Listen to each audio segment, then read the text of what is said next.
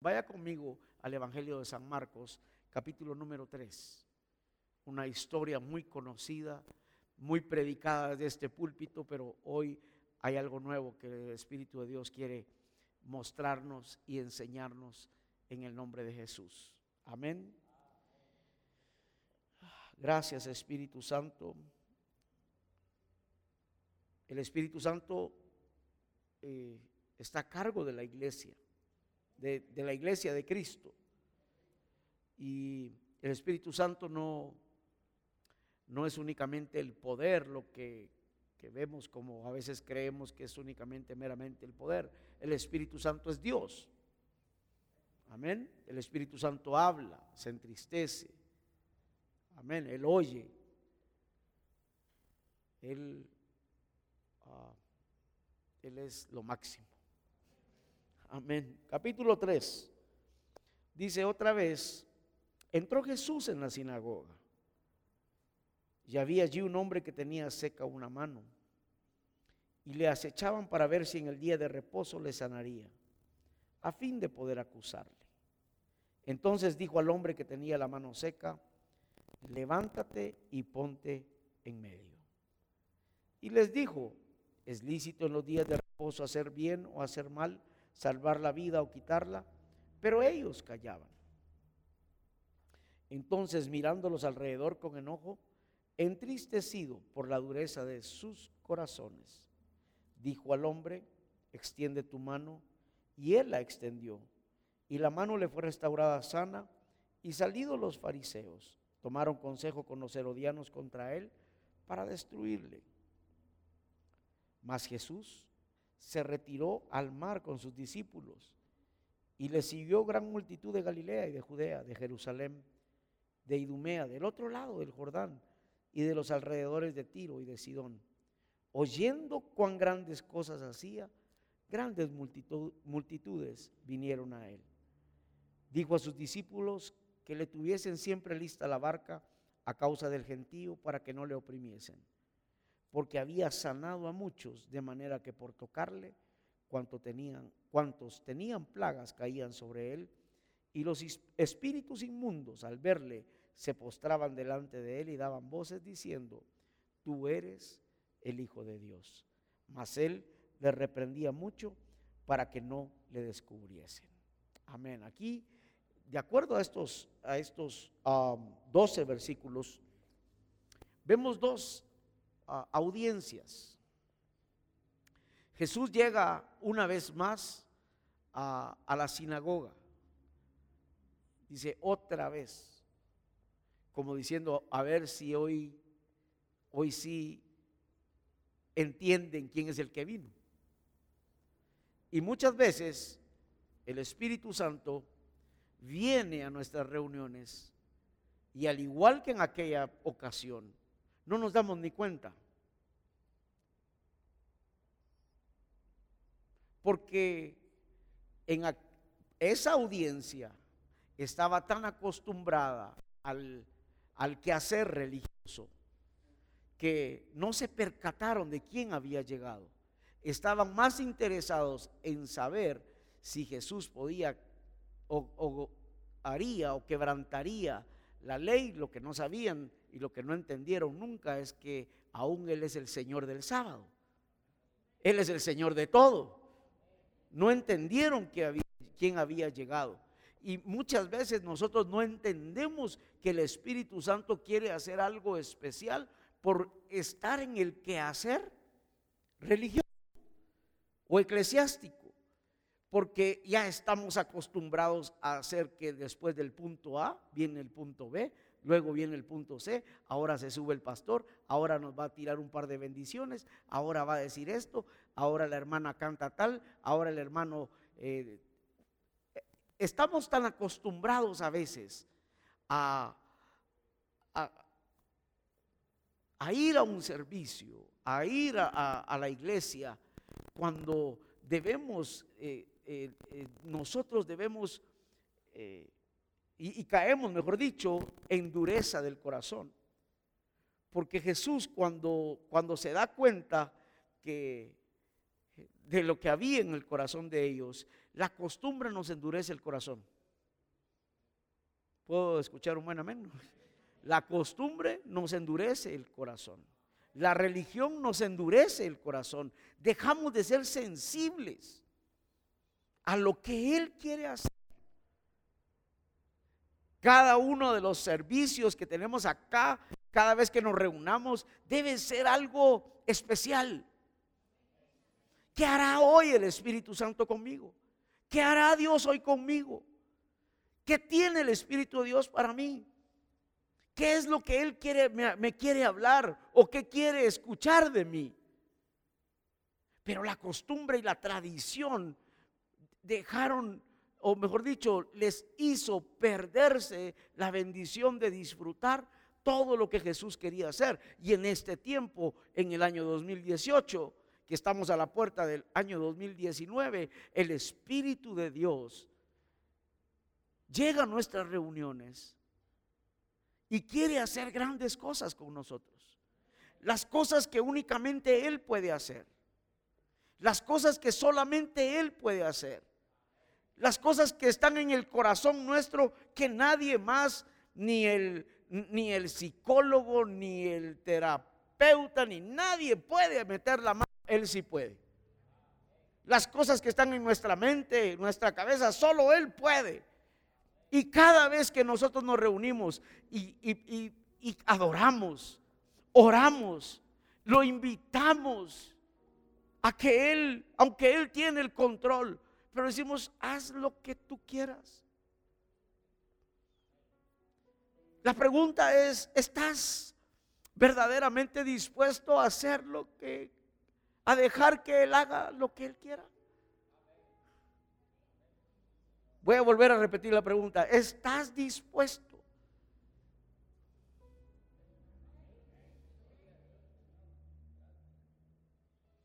¿Y qué si una de estas noches o esta misma noche Él te toca y no paras de llorar todo el servicio? Y a veces estamos así, estamos tan quebrantados y como que hay que guardar la compostura. ¿Qué dirán? Yo soy el que estoy llorando y el que se oye hasta allá atrás que yo soy el que estoy llorando. ¿Y qué?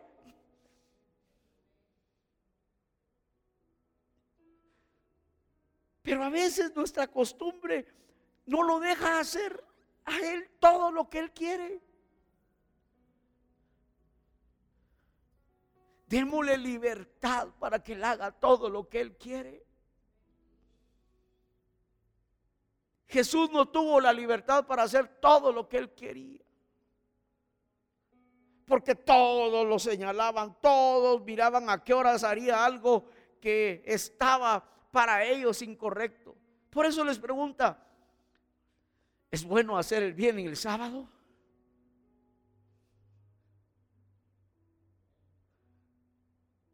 Estaban tan cuadriculados tan encajonados, tenían tan encajonado a Dios,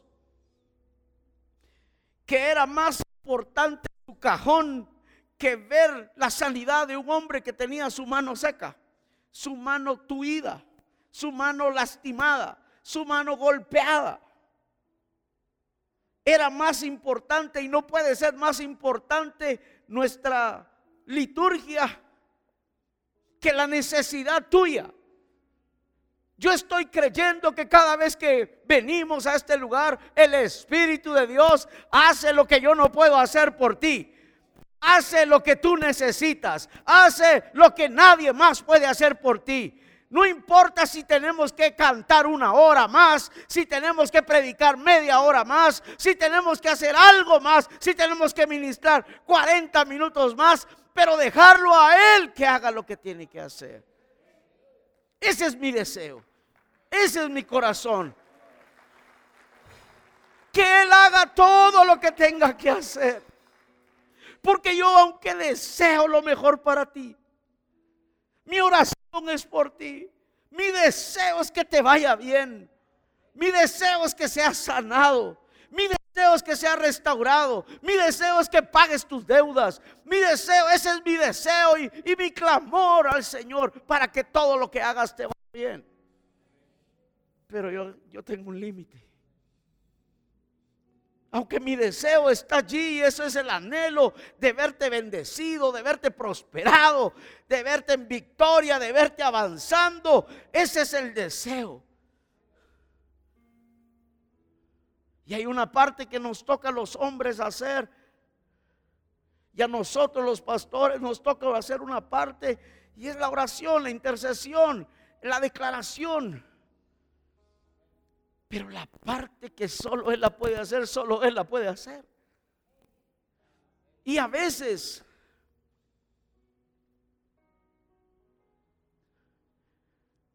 no lo dejamos que Él haga lo que quiere. Aún lo que necesitamos. Aún el de la mano seca no entendió quién había llegado. Porque Jesús le tuvo que decir, vos mira, casi que le pega así, ni para acá. Avivate.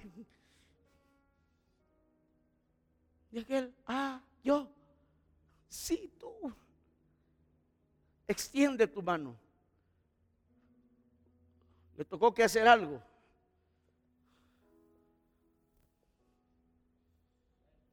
Amén. Y a veces estamos como el de la mano seca. No entendemos que Él llegó. A veces estamos como los fariseos. Más preocupado qué está pasando alrededor de lo que Dios quiere, más que lo que Dios quiere hacer con nosotros. ¿Quién vino? ¿Quién no vino? ¿Cuántos vinieron? Contando cuántos sí venimos y cuántos no venimos. Viendo lo que no tenemos que ver. Cuando tenemos que verlo a Él y decirle, hoy qué quieres hacer conmigo. Vengo a este lugar porque sé que tu presencia está. Cuando fundaron esta iglesia, el fundador de esta iglesia le puso Jehová Sama. Jehová Sama quiere decir Dios está allí. Dios está allí. Y ese ha sido el deseo, que Dios esté aquí. No solo que tenga el nombre, que el Espíritu de Dios esté aquí. Porque si el Espíritu de Dios, hasta aquí Él nos ha ayudado por su amor y su misericordia. Pero estoy seguro, mis amados hermanos, se los digo con lo, lo más profundo de mi corazón, que aún todas las cosas, si volteamos a ver atrás, todas las cosas buenas que Él ha hecho por nosotros, por esta casa, por tu vida, por tu familia, no se comparan con todas las cosas grandes y maravillosas que Él tiene por delante para cada uno de nosotros. No se comparan porque Él el Padre no da el Espíritu con medida, el Espíritu es ilimitado. Tuviste un milagro hace 10 años, pues este es tu tiempo de milagros. Este es tu tiempo de mayor milagros. Es que hace 20 años, es que hace 5 años, es que hace un año. Este es el tiempo en donde el Espíritu de Dios quiere hacer algo nuevo, algo poderoso, algo sorprendente, algo grande. Paz en tu vida pero es necesario que lo dejemos a Él obrar. Dejémoslo a Él obrar. No le ponga resistencia. Cuando mataron a Esteban, el primer mártir de la iglesia, dice que Él les estaba dando, les estaba hablando lleno del Espíritu Santo. Y dice que la gente religiosa resistieron al Espíritu Santo. Y entonces prefirieron matarlo. Crujían los dientes, se, se pusieron tan molestos. Porque aquel hombre estaba lleno del Espíritu Santo. Así que tú no te extrañes que algunos se molestan contigo porque estás lleno del Espíritu Santo. Y después de un servicio, la unción cae sobre todos. Se va, se va, se pega, se impregna y al otro día tú te reúnes con alguien y la unción está sobre ti. Y, tú ves que llegas con él y de repente se transforma. Es un megatron. Hola. Pero es por causa de la unción.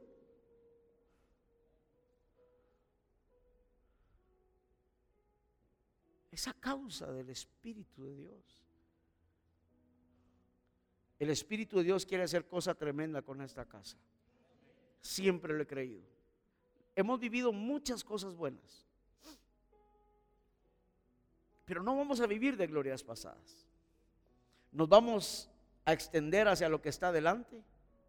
Vamos a creer que los mejores años de esta casa, de tu vida, de tu familia, de tu negocio, de tu empresa, de tu trabajo, están por venir. Pero para eso, de tu familia, es los mejores años. Viene una restauración. Pero tienes que dejar que el Espíritu de Dios lo haga.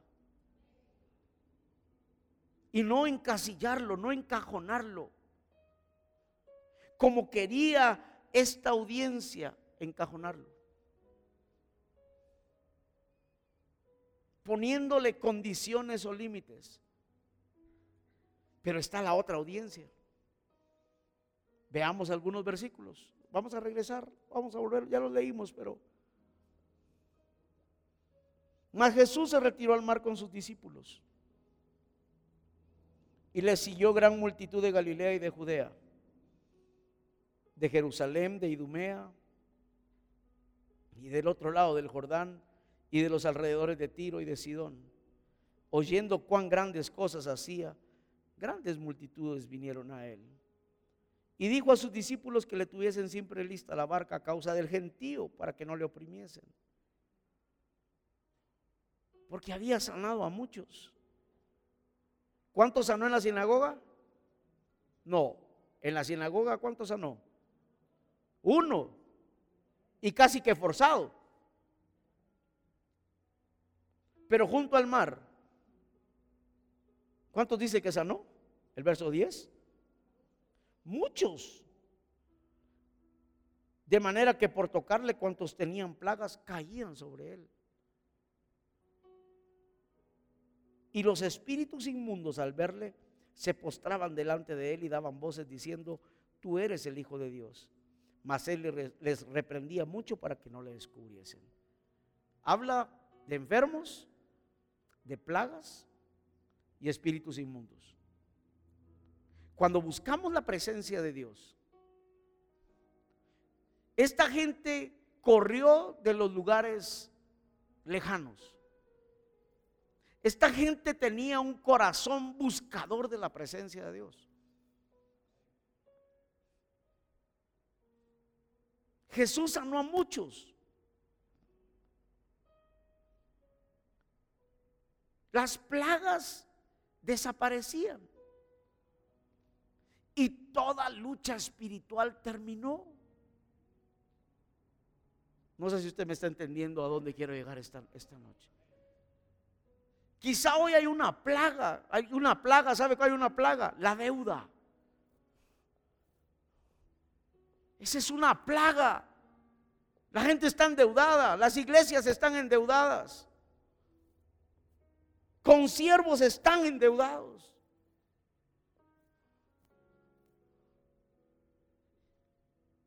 Y si entendemos lo que el Espíritu de Dios quiere hacer con nosotros, es que quiere sanar al que está enfermo. Es quiere, quiere libertarnos, quiere quitarnos toda plaga. Hay otra plaga. Aquellos comerciantes que están empresarios, que tienen el buen deseo, que quieren hacer, pero hay una plaga que no los deja avanzar.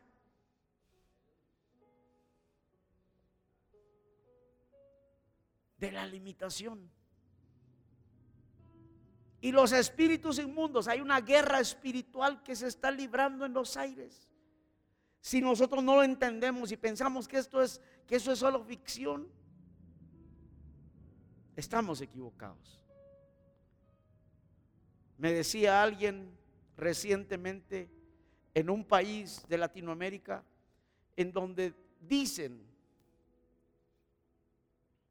la doctrina y la teología que están manejando la cual yo no considero correcta, es a mi parecer, es que ciertamente Jesucristo, Él llevó todo en la cruz de Calvario por nosotros.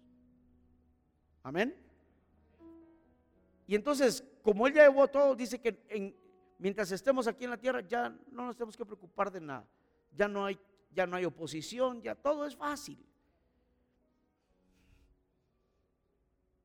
Entonces yo le digo a esta persona, mira, le digo, ¿y entonces por qué el apóstol Pablo dijo, puerta grande y se me ha abierto? Oren por mí, porque muchos son los adversarios. Y ya Jesucristo había hecho el trabajo redentor. Pero también el mismo Jesús nos advirtió y dijo, miren señores, desde el tiempo de Juan el Bautista, el reino de los cielos sufre violencia, se sufre oposición, pero los violentos lo arrebatan. ¿Y cómo debemos ser violentos? Violentos para buscar la presencia de Dios. Yo me puedo imaginar aquellos hombres aquellas mujeres enfermos peleando uno por otro, contra otro, porque querían tocar al maestro. Y seguramente el Señor al verlos ni siquiera era necesario que los tocase, solamente una mirada y se sanaban. Una palabra y se sanaban. Porque cuando hay alguien que es buscador de Dios, buscador de su presencia, aquel que quiera estar en las cosas que huelen al Espíritu de Dios, aquel que desee, aquel que quiera que se meta en su palabra, aquel que ore, aquel que le busque, aquel que le adore, las plagas se irán. Tres cosas importantes. Nuestra oración conocerle a Él por medio de su palabra y tener intimidad por medio de la adoración.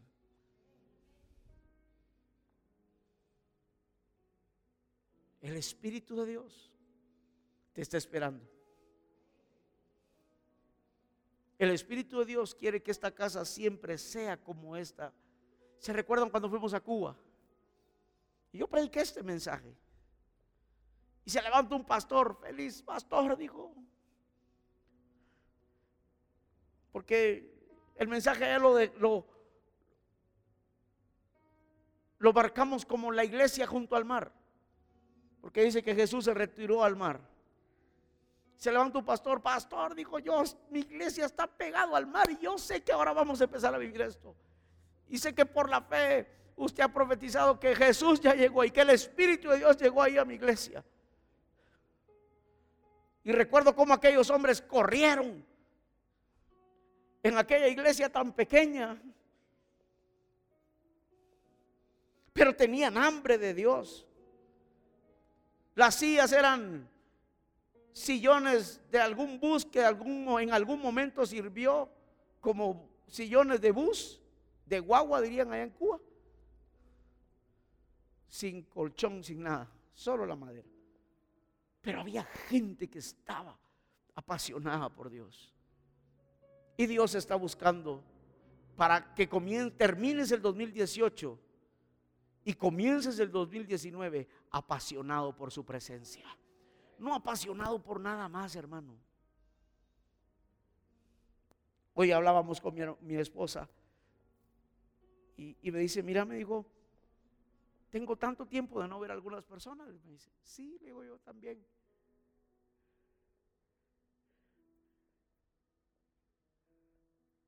Pero es porque Dios los bendijo, le dije. Y les dio un buen negocio. Y me dice, yo no entiendo, me dijo.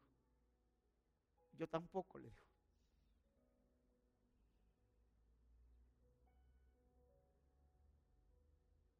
No importa lo que los milagros que Dios te dé. Dios te los va a dar, estoy seguro, hermano. Dios va a sorprender tu vida. Dios te va a sorprender. Dios va a hacer algo, va a hacer un camino donde tú no lo miras. Él va a traer en el desierto, va a traer sequedad siempre y cuando seas un buscador de su puedas tener todo solucionado, todas tus deudas pagadas, pero que no eso no te robe la bendición de correr a él. Seas sanado, seas bendecido, se desaten todos los negocios, todos los trabajos que tú necesitas. Pero no dejes de ser un buscador de la presencia de Dios. Me impresionó el tiempo con Dios de hoy. Ezequías Dios lo sana y su corazón cambió. Un trabajo no nos puede limitar a ser un buscador de Dios. Una empresa no puede limitarnos a ser buscadores de Dios. Recuerdo el testimonio de un amigo, un buen amigo, que tenía un llamado pastoral, pero Dios bendijo tanto su empresa y no atendió al llamado de Dios. Y él pensó en su corazón ayudar a Dios. Y él dijo, estoy tan prosperado, estoy tan bendecido que lo que voy a hacer es mejor, voy a financiar pastores, dijo. Cuando Dios quiere hacer algo así, le dice a esa persona, esto es lo que quiero que hagas. Pero si Dios te quiere que tú hagas alguna otra cosa más, Él te va a decir, eso es lo que quiero que hagas. Y en el caso de esta persona, él tenía el llamado a pastorear, a predicar su palabra. Y con la empresa prosperada era más fácil contratar a un administrador, alguien de confianza y seguir y hacer lo que Dios. Y él mismo lo contó. Yo quise ayudar al Espíritu Santo. ¿Y saben qué pasó? Dijo. De repente un día bajó un ángel y agarró el chorro y empezó hasta que agarró un desarmador, le quitó el tornillo le quitó y le cortó de una vez para que no buscara un alicate y él tratara de abrir el chorro. Le cerró el chorro.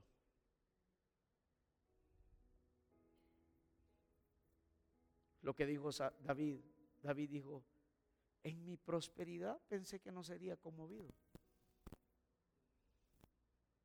Dios más que el dinero y la fama y todo lo demás quiere tu corazón y tu vida. Y Él tiene la capacidad para darte todo lo demás. Él no tiene problema para darte todo lo demás.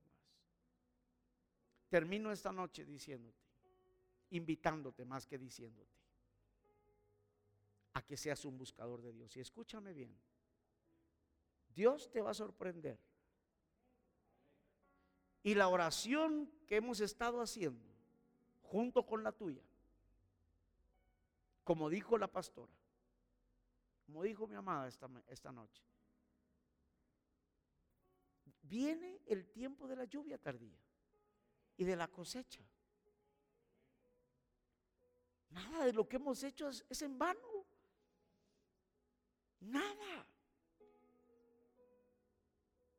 Pero quiero invitarte aunque tengas esa cosecha y vayas con tus manos así, wow, sembré con lágrimas, pero ahora vengo con regocijo y cantando alegría, aleluya. Dejes tu bendición allí y regresa a buscar a Dios. Señor, gracias. Me has bendecido tanto. Pero no dejaré de ser un buscador de tu presencia, no dejaré de ser un adorador un hombre de oración, un hombre de la palabra. Y yo sé que seguirás abriendo caminos, sé que seguirás haciendo milagros en mi vida. Pero yo te anhelo a ti. Porque todo esto sin ti, ¿de qué sirve? Todo lo demás sin ti no sirve de nada. Pero si estás tú, lo puedo disfrutar porque la bendición tuya es la que enriquece y no añade tristeza.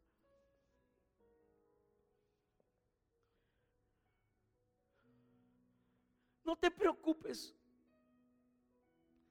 La deuda la va, Dios te va a sorprenderte. Ya no te metas a más, es lo único. Dios te va a sorprender. Dios va a abrir las puertas que no has podido abrir. en meses y en años. Dios te dará la respuesta. Aún antes de que este año termine, Dios hará algo, Dios hará algo, Dios hará algo. Pero cuando vengas con tu bendición, déjala a un lado un momentito y corre a Él. Dale gracias, bendícelo. No pongas tu confianza en la respuesta, pon tu confianza en el Dios Todopoderoso. En el que quiere llevarte de gloria en gloria, de victoria en victoria, de avance en avance. Señor, que esta casa, esta casa tú la has bendecido. Hemos pasado tiempos difíciles, pero también hemos tenido tiempos de victoria y más que vienen.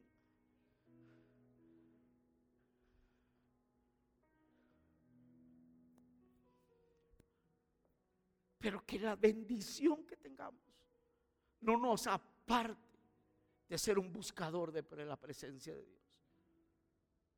Podemos tener todo suplido.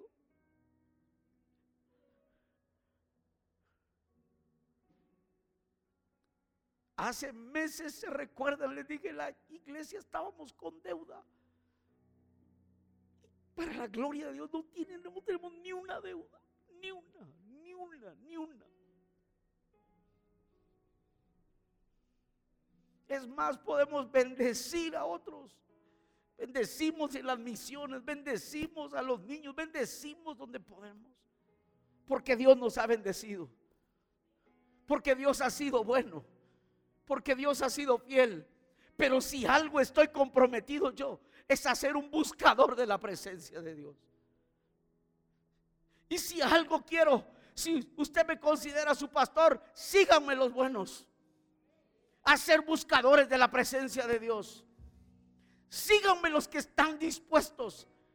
Los que están seguros que así como ha bendecido Dios esta casa, lo va a bendecir a usted le va a dar respuestas porque aquí con mi esposa hemos clamado por cosas puntuales y Dios las ha dado.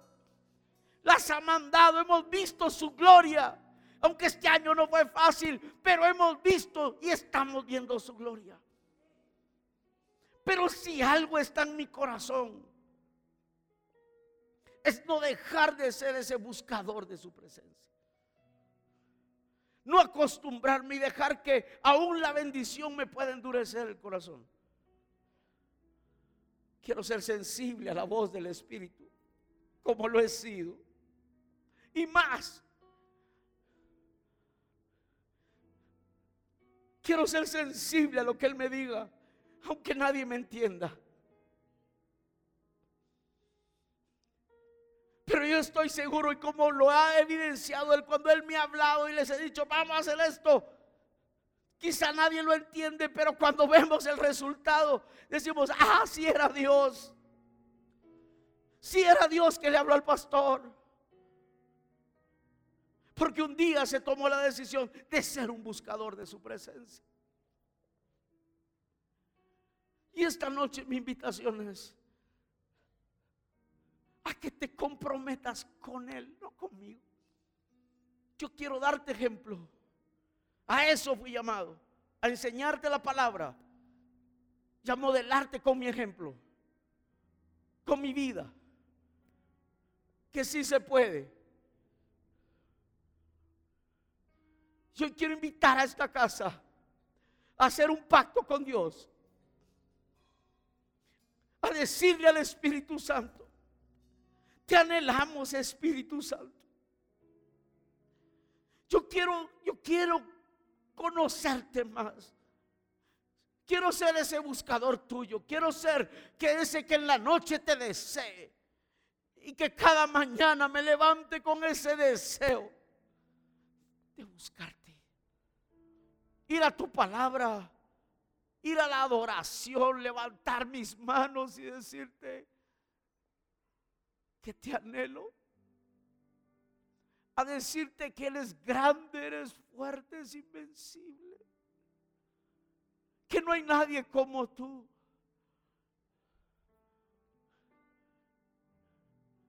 E ir al lugar secreto, cerrar la puerta y decir, este lugar las mañanas a las 5 de la mañana se convierte en nuestro lugar secreto. Este lugar se ha convertido en el lugar secreto donde cerramos la puerta y Él está aquí. Y hoy la invitación es,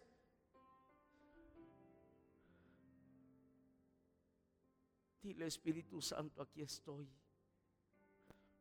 Atráeme a ti.